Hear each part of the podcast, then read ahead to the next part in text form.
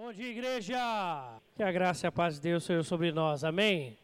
Convido que você abra sua Bíblia, Gênesis 5.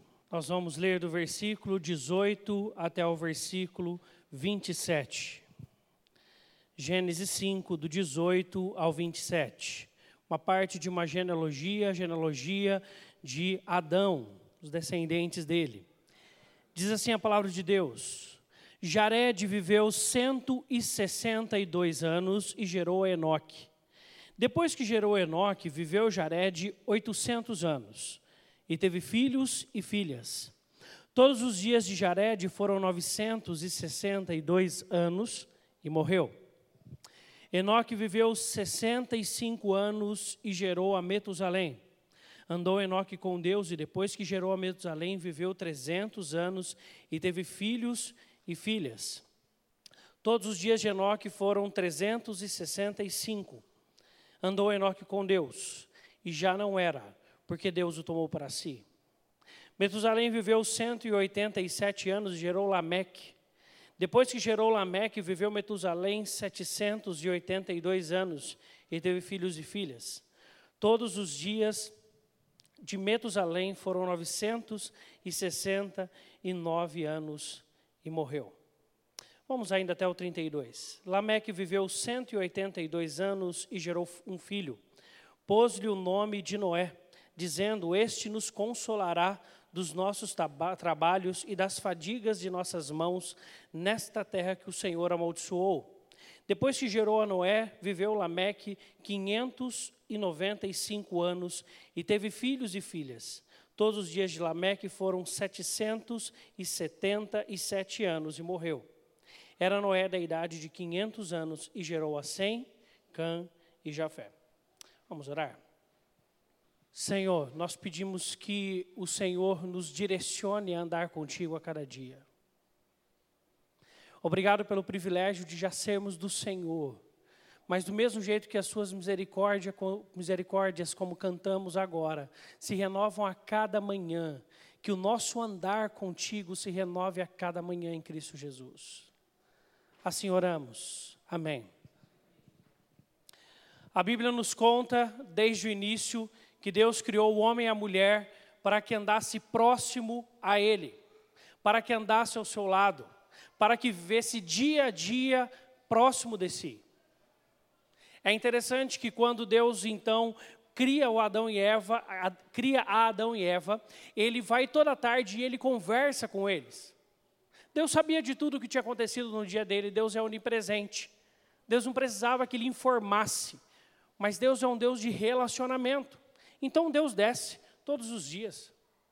Num certo dia, quando Deus chega no lugar, provavelmente que era combinado entre eles ali, Adão não está lá.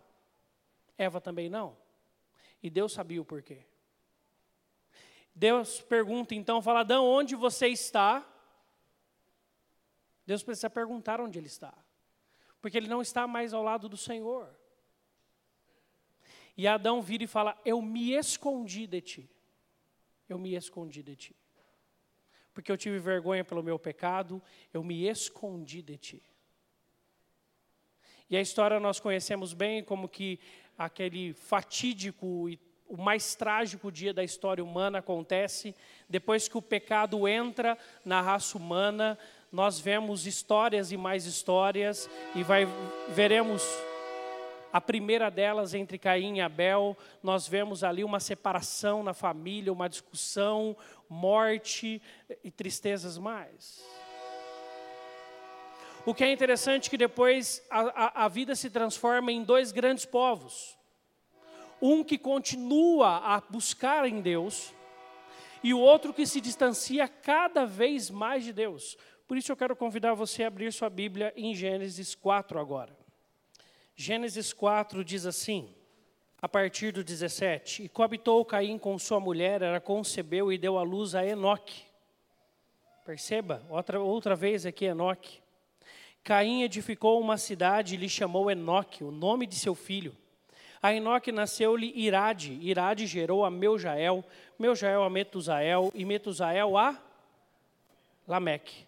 Lameque tomou para si duas esposas, o nome de uma era Ada e a outra se chamava Zilá.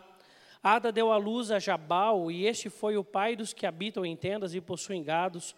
O nome de seu irmão era Jubal, este foi o pai de todos que tocam harpa e flauta. Zilá, por sua vez, deu à luz a Tubal-Caim, artífice de todo instrumento, cortante de bronze e de ferro. A irmã de Tubal-Caim foi Naamá. Disse Lameque às suas esposas, Ada e Zilá, ouvi-me, vós mulheres de Lameque. Escutai o que passo a dizer-vos. Matei um homem porque ele me feriu, e um rapaz porque me pisou. Matei um homem porque ele me feriu, e um rapaz porque ele me pisou. Nós vemos aqui a repetição de dois nomes, tanto na genealogia de Caim, quanto na genealogia de Adão, Lameque e Enoque. Só que o ambiente no qual nós vemos a configuração destes nomes, o contexto da história desses homens são completamente diferentes. E o que faz a diferença na vida daqueles que são aqueles que são descendentes de Adão é a presença de Deus. Não é à toa que Enoque, quando nós voltamos lá para o capítulo 5, versículo 24, diz: Andou Enoque com Deus e já não era, porque Deus o tomou para si. Tal era a intimidade destes dois. Deus o toma para si para andar com ele todos os dias, porque já andava.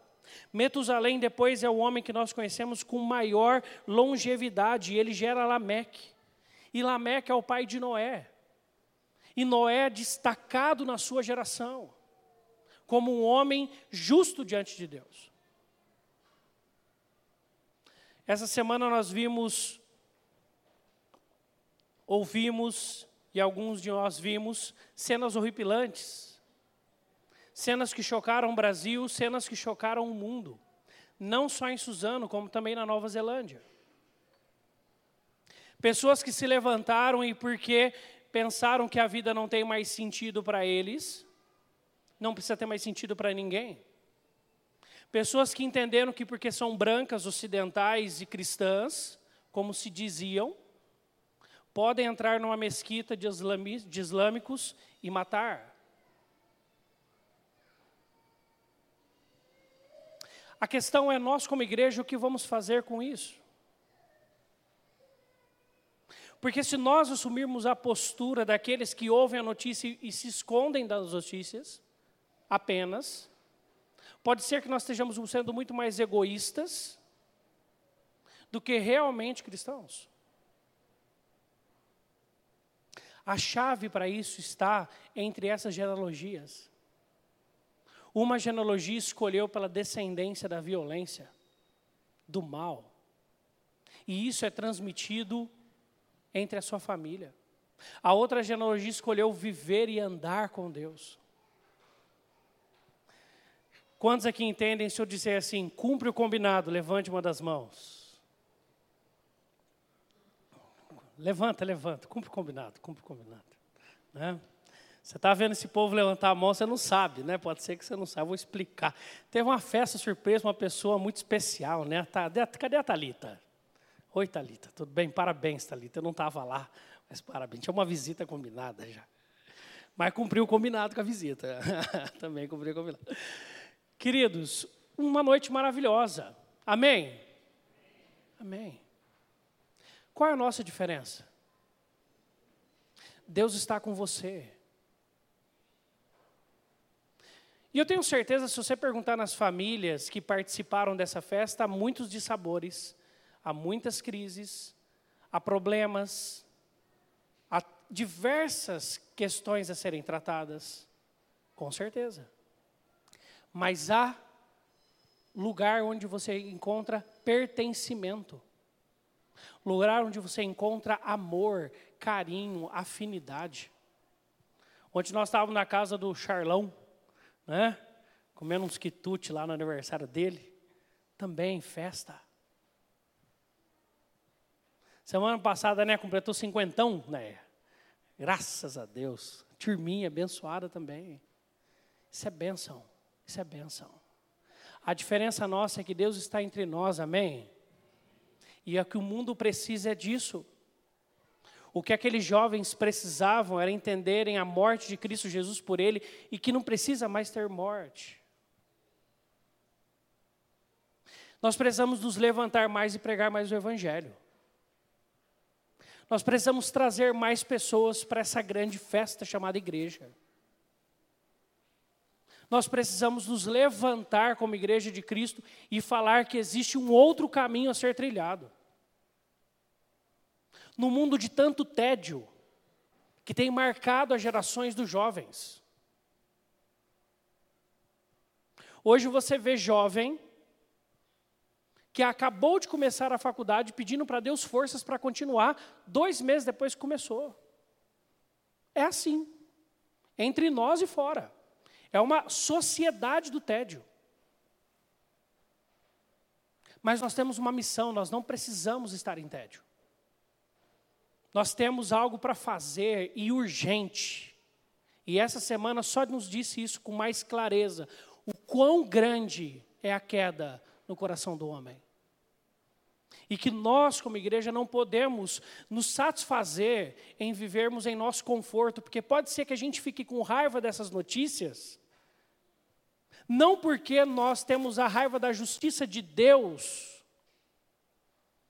pelo pecado que entra e, e assola a humanidade, mas porque nos tira do nosso conforto. A gente tem raiva, talvez, de ouvir essa notícia, porque a gente fala, Deus, estava tão gostosinho. Mas agora eu fico pensando no meu filho para a escola, se vai dar certo, se vai voltar ou não.